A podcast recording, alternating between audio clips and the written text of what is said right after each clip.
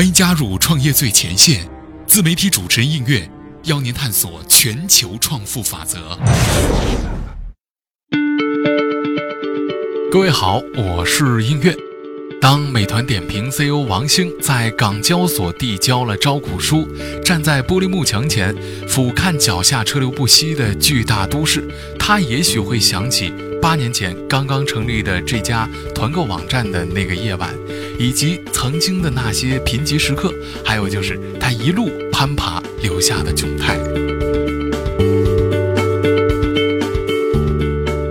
六月二十五号，美团点评招股书呢正式的被披露出来，聚光灯呢开始过度的曝光这只第二梯队的独角兽。据彭博社报道，这次 IPO 美团的目标呢是以约六百亿美元的估值来募集六十亿美元的资金。而且呢，此番六百亿美元的估值啊，还是在王兴啊惜售股权的情况之下达成的。那么这一轮 IPO 融资呢，出让的股份是百分之十左右，同时呢，这也是香港交易所规定的最低要求。根据美团点评的招股书显示，截止二零一七年十二月，美团交易额呢达到了三千五百七十亿元，月活为二点八九亿，整体的收入为三百三十九亿。那么经调整净亏损二十八亿元。而美团二零一五年到二零一七年呢，经调整 EBITDA 呢，分别为净亏损五十九亿元、五十四亿元和二十九亿元。很显然啊，这三年呢，美团呢一直深陷在亏损的泥潭当中，而它烧钱的速度呢还在加快。起初啊，美团呢只是一家团购公司，但是呢，王兴赋予了美团更多的身份，比如说票务公司、酒旅公司、外卖公司，甚至出行公司。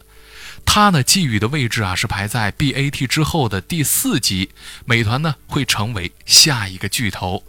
从二零一二年的年底呢，美团凭借着团购业务啊，实现了首次盈利。随后呢，开始多元化的扩张，从团购中呢，生长出电影票、酒旅业务，从到店逻辑向到家逻辑延展，涉足了外卖、新零售业务，从吃得更好向生活更好延展。同时呢，又进入到了网约车、共享单车的战场。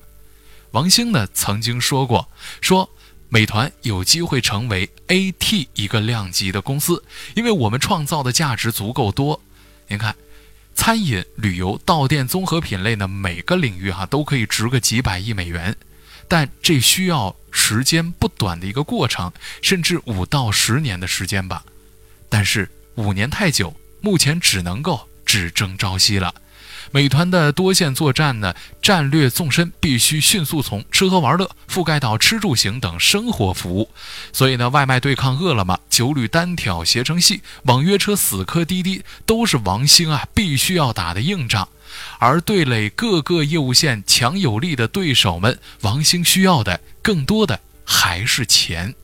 这就意味着王兴需要找到更多的故事去讲给更多的投资人听。进军网约车、收购摩拜，都是为了描绘出更大的想象空间。那么此时此刻寻求上市，不失是一种明智的选择。从王兴的人生轨迹来看，哈，投身团购网站呢，是他做的最重要的一次、最对的一次选择，也是最重要的一次决定。当年呢，国内的数十个团购网站都宣称自己是中国版的 Groupon，市场呢于是啊刮起了一阵团购网站的飓风。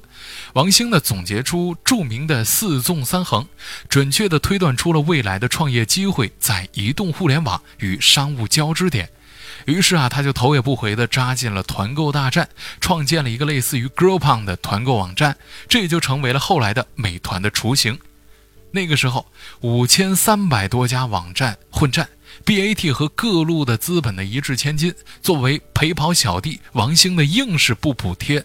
谁曾想啊，团购经历了资本宠儿千团大战、IPO 折戟啊，还有资本寒冬、裁员观战。最终呢，在二零一一年上半年，美团甩开了拉手网窝窝团，躲过了阿里聚划算的围剿，熬死了百度糯米，合并了大众点评，笑到了最后，死人堆儿里面厮杀存活下来的美团，或将成为王兴十五年的创业生涯当中唯一将被带上市的项目。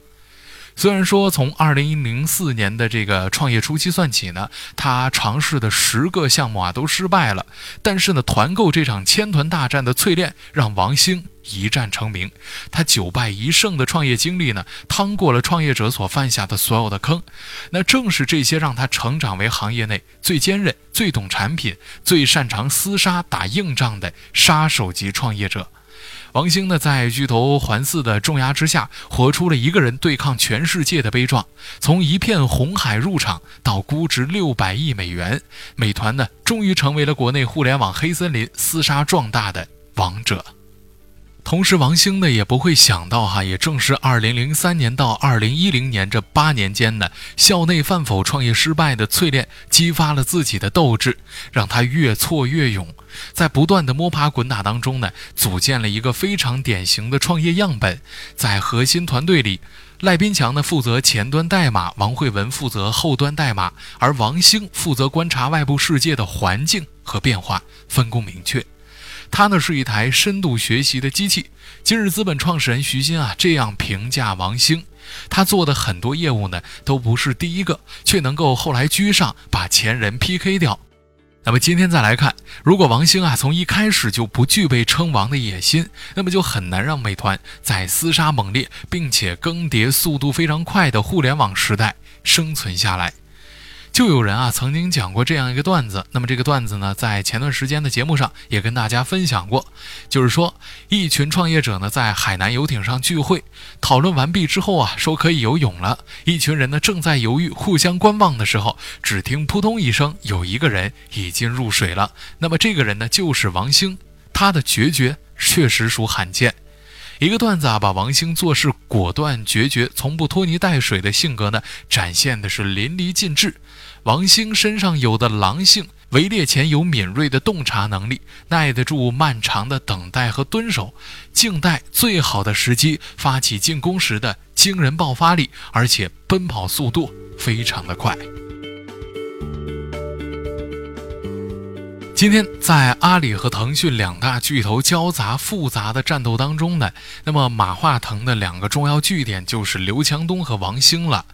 京东呢在电商对抗阿里，美团呢几乎包揽了 O2O 全版图。您看，点评对战口碑，外卖对战饿了么，猫眼对战淘票票，还有就是摩拜对战 ofo。可是啊，年仅三十九岁的王兴呢，在多次成为资本博弈的牺牲品之后，再也不甘心成为别人手中的筹码了。于是，二零一八年的三月末，美团在上海与滴滴开战，三天便拿下了三分之一的市场份额。他赶在滴滴已拿下市场绝大部分份额的时候，毅然入场作战。他还在阿里全资的收购了饿了么，不到四十八小时之内呢，拿下了摩拜。对于行业未来的发展走向，王兴比滴滴成为比携程的梁建章呢看得更清楚，战略方向更加的清晰，执行也更加的决绝。走在美团的办公区当中呢，每个部门上方啊都悬挂着一个液晶的显示屏，你可以在移动互联网的客户端的这个部门呢，实时的看到每分钟注册了多少的用户，用户来自于安卓还是 iPhone 还是 iPad 数量的一个比例，每分钟的每个终端的一个成交量。以及每天不同时段成交量的变化趋势，同时呢，你可以在客服部门啊看到今天啊客服电话的接通比例、用户的满意度比例，还有就是闲置的客服人数。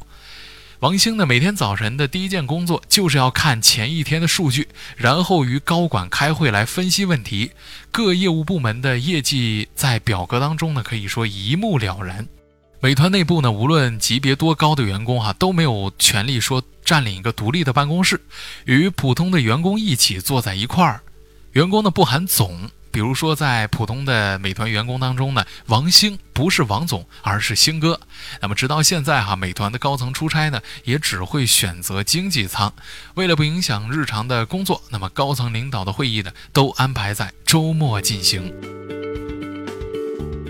从海归到成熟的创业者王兴啊，审时度势，在巨大的资金缺口面前呢，忍痛的卖掉了校内网。从耿直的文青到现在厚黑的创业者，他曾经置身于啊马云、马化腾成为之间的纵横捭阖，独善其身。